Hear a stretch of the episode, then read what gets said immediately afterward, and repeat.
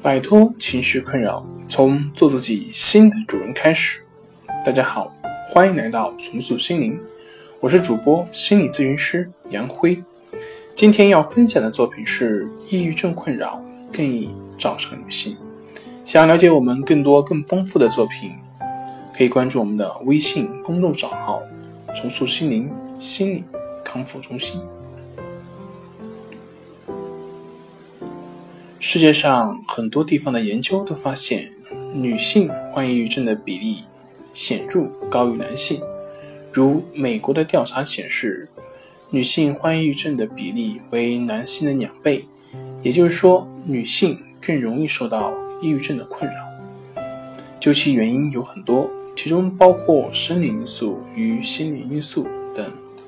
心理专家认为，女性与男性面对打击或精神刺激时表现出的应激方式不同，还有原因就是与女性的激素水平波动有关，比如月经前出现经前综合症，这是许多人都有过的经历；还有一些是分娩后易出现的产后抑郁。抑郁症的主要症状是情绪低落，但也有少数患者并无情绪低落的体验。而是表现为躯体方面的不适，更应引起人们的注意。很多抑郁症患者睡眠出现障碍，最具有特征性的睡眠障碍是早醒，醒后再难入眠。有的表现为入睡困难，一般超过一两个小时；有的则表现为睡眠中多次醒来，睡眠不实；有的既不失眠。也不早醒，而是睡眠过多。对女性患者而言，还有一个症状也相当常见，那就是女性月经不规律。尤其是对那些原来月经相当规律的人而言，如果近来出现月经不规律、停经，同时有抑郁症的其他症状时，应该警惕。对成年女性而言，抑郁症往往容易发生在一些特殊时期，如孕产期、更年期、老年期等。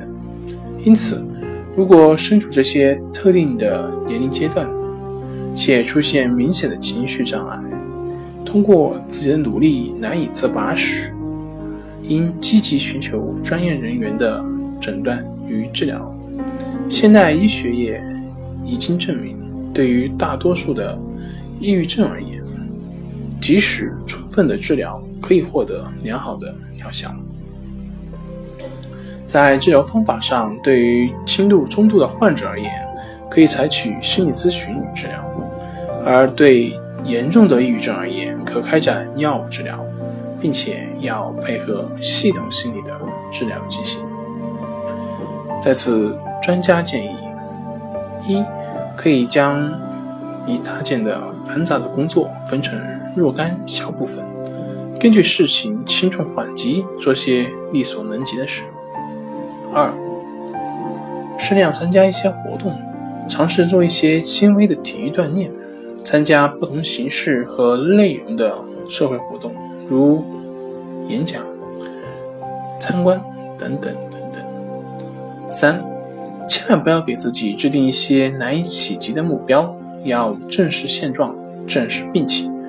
不要再对很多事情大包大揽。